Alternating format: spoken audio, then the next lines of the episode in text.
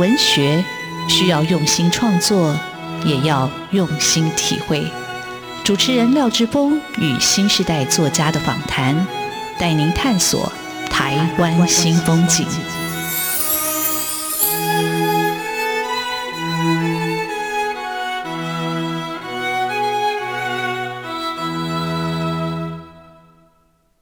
台湾新风景，我是主持人廖志峰。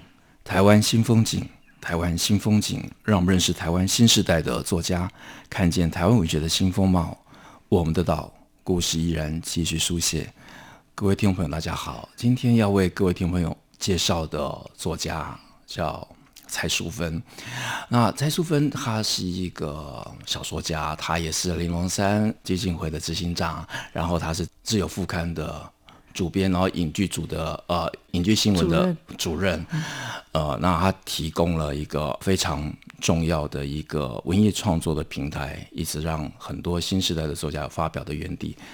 但是素芬成为小说家的过程非常的早，那我很有幸在呃素芬开始创作的年代就见识到这位小说家的成长。那这次要访问蔡淑芬，是因为她最近出了一本。小说叫《蓝屋子》，在烛光盛宴之后得到很多文学奖，得到很大注目的文学作品之后的又一部新的小说，啊，四年多之后的小说家又写出了一部什么样的一个作品，让读者朋友非常的期待。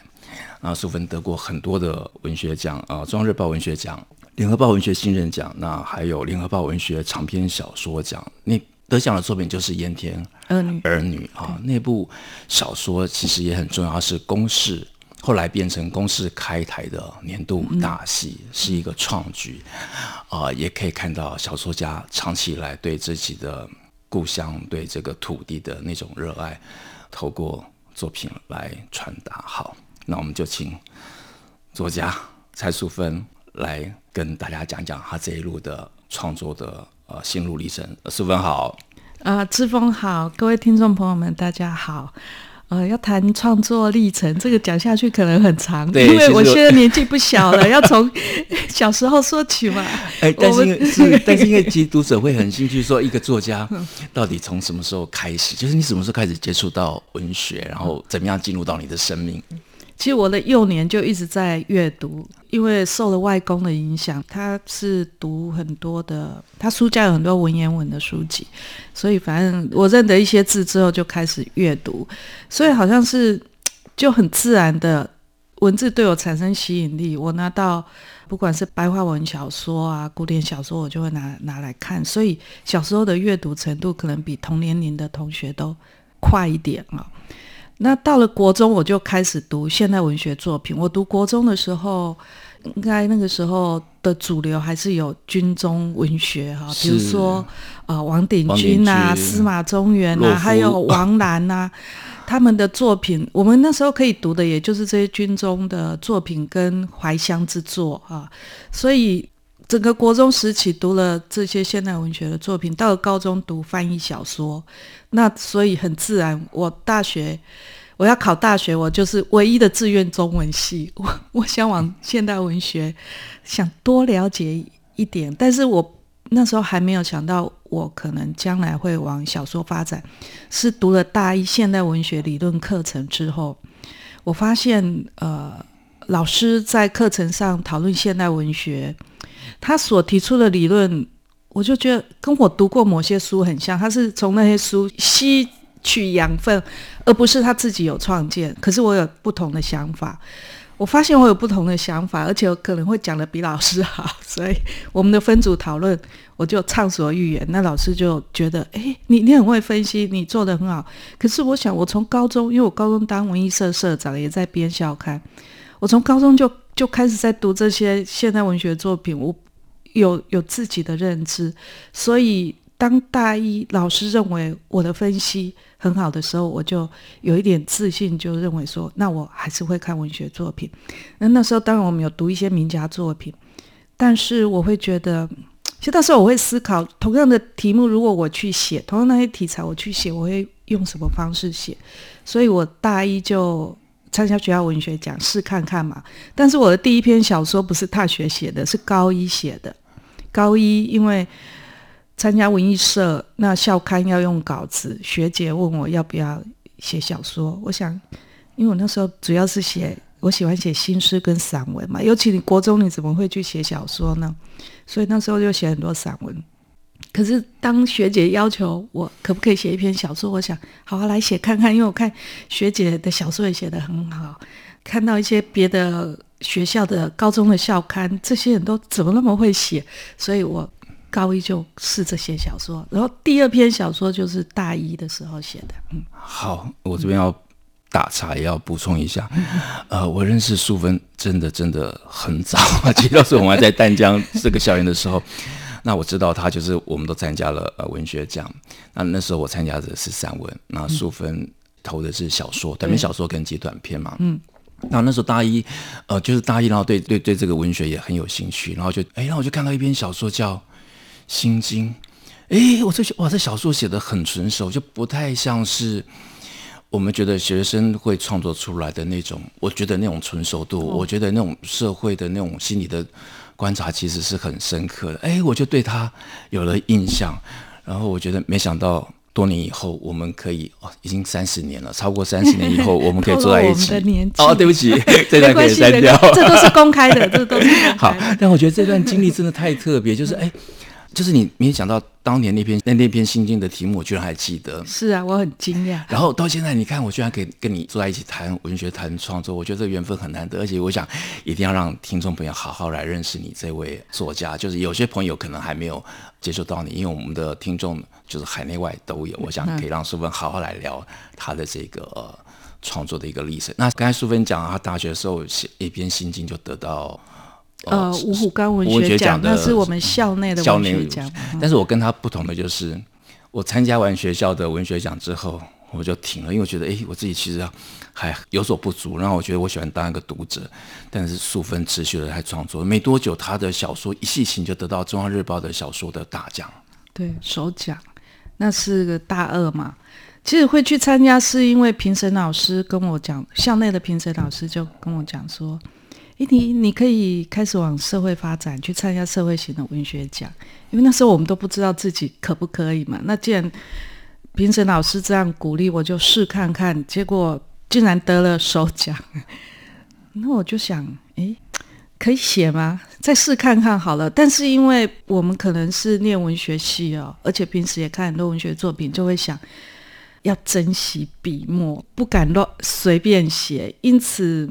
我觉得我的写作速度都不快，可是大学毕业我也出了第一本短篇小说集，六分之一句吗？对，六分之一句。哇，你为什么都记得？你特别记得我的作品吗？不可以这样子。是，不是因为我们我们曾经是同学，现在是不同班，但别记性不可以这么好。就是第一本叫六分之一句，但里面就收了一些大学时代得奖作品，因为也参加全国学生文学奖嘛。我就喜欢写小说，其实我本来是很喜欢写新诗的，但是因为小说得奖，就发现小说可以容纳的场景、时代、人物、事件等等都可以比较复杂化，比较有有这种宽度跟深度，因此就一路往小说发展。那一直写到现在，其实真的像你讲的，我们都已经认识三十年了，已经写了这么久。那尤其我喜欢写长篇，但是写长篇必须耕耘的比较久，时间就拉得很长。是，其实我会觉得，我会特别注意淑芬，真的也是因为真的是在年轻的时候知道有这样的同学，那持续的在创作，然后他不但自己创作，他还鼓励别人创作，他组织自由副刊，然后在玲珑山文化公益基金会担任执行长，他。每年的办文学奖，让很多的作家有了发表的园地，那从而也踏上了创作之路。所以他也在灌溉这个文学的土壤。那今天很难得，因为淑芬刚好也出版了新的小说《蓝屋子》，我想说，那就请淑芬来聊一聊这一路的呃创作的历程，以及他小说在讲什么。我们这里先休息一下，下个阶段请淑芬继续来分享。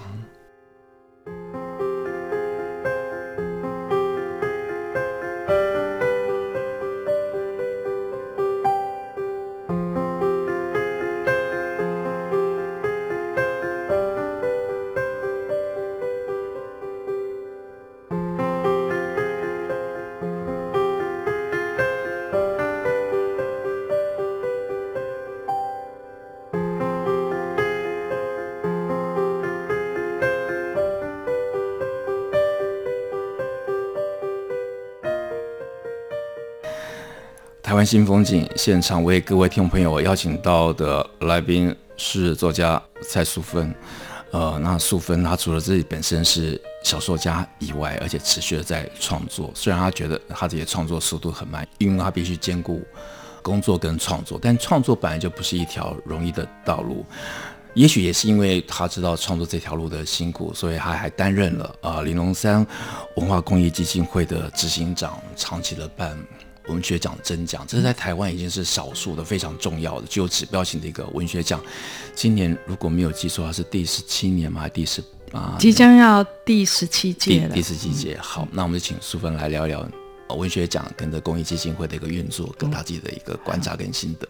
好。好呃，林荣山文学奖已经即将要第十七届的真件了，所以回顾这十七年来，事实上我投注的心力很大。从创办第一届，我写草案，写呃奖金额度，呃评审费应该多少等等规格，就是希望建立一个很优质的文学奖的规格啊、呃。那所以办了十七届下来，其实。呃，就是过去十六届以来，就是已经受到肯定了。我发现很多得奖者，他们很在乎这个 title，所以出书的时候一定会摆上曾获得林荣三文学奖啊。其实不管他是首奖或者二奖、三奖，能得奖已经很不容易，因为每一年都好多好手，因为所有的资料我都会看，都知道嘛。那从第一届的参与。我去找讲座应该是什么样子，颁奖典礼应该是什么形式，呃，所以一旦第一届确立之后，后面我们为了有一个传统，文学奖颁奖典礼的方式都维持到现在，它是求一个隆重感，还有我们都是前一届的得奖者首奖来揭晓今年这一届。得奖者是谁？为什么要设计这一个？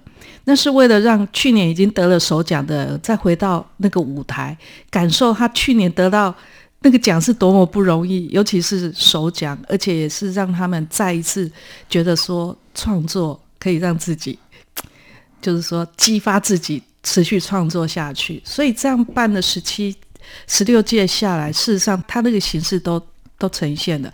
可是我为什么会想？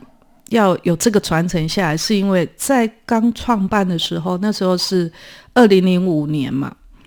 大家如果记忆深刻的话，从两千年之后政党轮替，我们的社会整个是蛮焦虑、蛮纷乱，因为在野党的在立法院的席次比执政党多嘛，所以有很多法案是不能通过的，就是整个就是在空转，提政策者。到了立法院，这些政策不能通过，所以他这种空转的现象就引起我们社会比较一种焦躁感。那很多人就是有一种不安，所以那整个社会气氛会是有很多东西一直瘫痪，一直没有重心，一直在汰换。前进就是我就在那种氛围之下，我觉得我们现在办一个奖，嗯、我希望是有传承感，因为我们要创新没有错，但是传统也很重要。一个社会如果没有传统，建立不起一种跟社会之间连接的价值感。我们要有社会价值，就必须它还是有创新，还是有传统，而且是好的传统下来。那个时候我就觉得我们没有传统，一直到现在我还是觉得我们还是没有传统。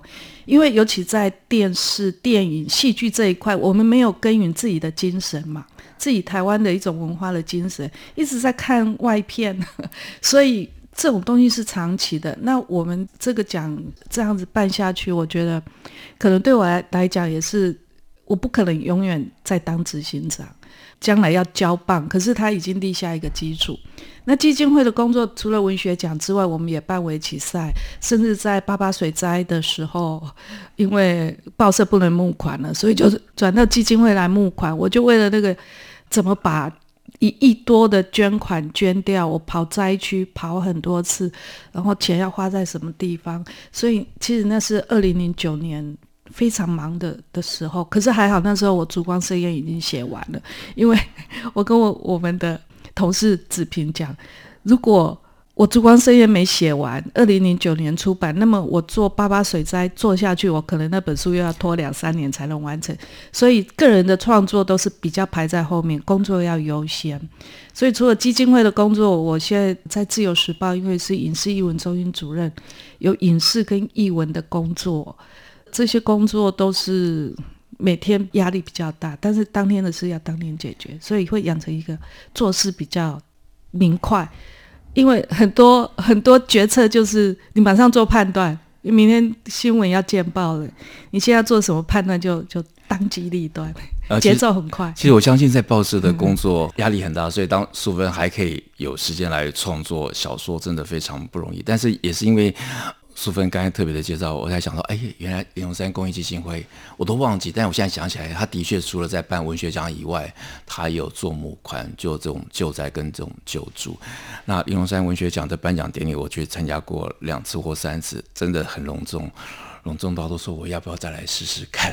我连那个写作已经很遥远，但是我必须说。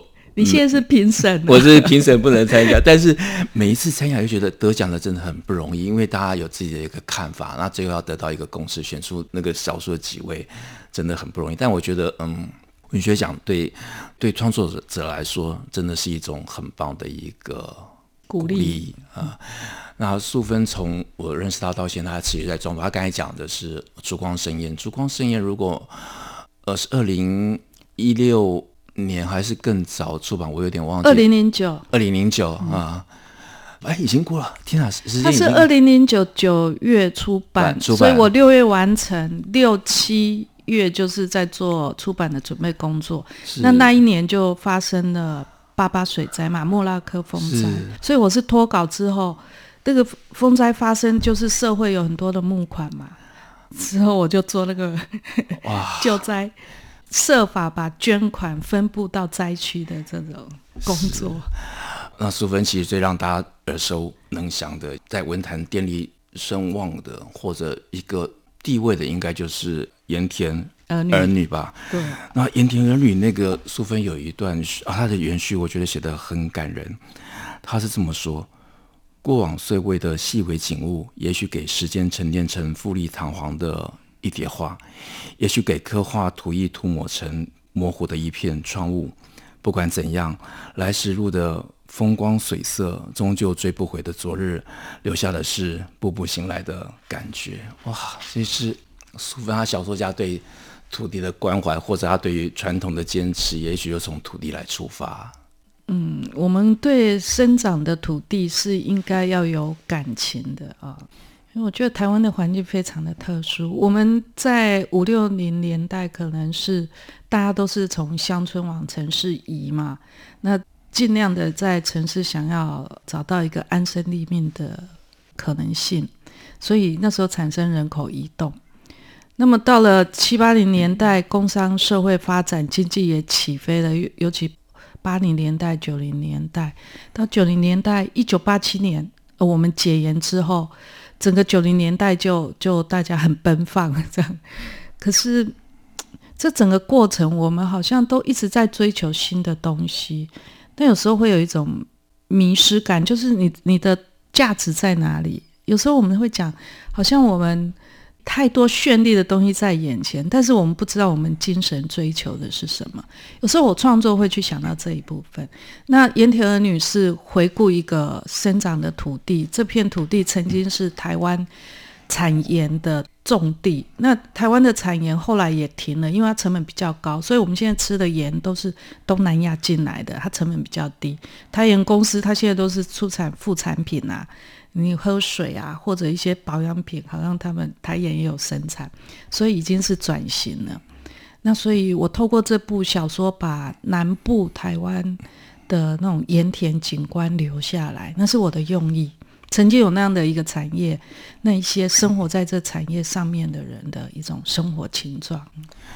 呃，素芬这本小说真的很重要，它真的为盐田这个景观留下了重要的一个记录跟时代的见证。因为我记得，呃，盐田好像在两千年左右，后来就完全消失了吗？还是有部分的保留？好像是一九九五就不再产盐了。是，可是后来不是做了一个盐的博物馆吗？就有个盐山在台南那里啊，是。然后还有留下一小片盐田，可是那种不能跟当日比，它只是一个为了观光客需求，让你看盐田就长这个样子。但是那盐堆都很小很小。那还有盐山博物馆，它虽然那个山这么大，可是你如果去会发现，它已经被游客践踏到那个都变灰色了，所以它只是一个纪念性质的，对，就是说啊，盐盐盐盐山就那个样的一个呃时代跟这样的一个风光。我们这里先休息一下，待会请淑芬讲从盐田儿女到她最新的蓝屋子，她的关怀跟创作的重点是什么？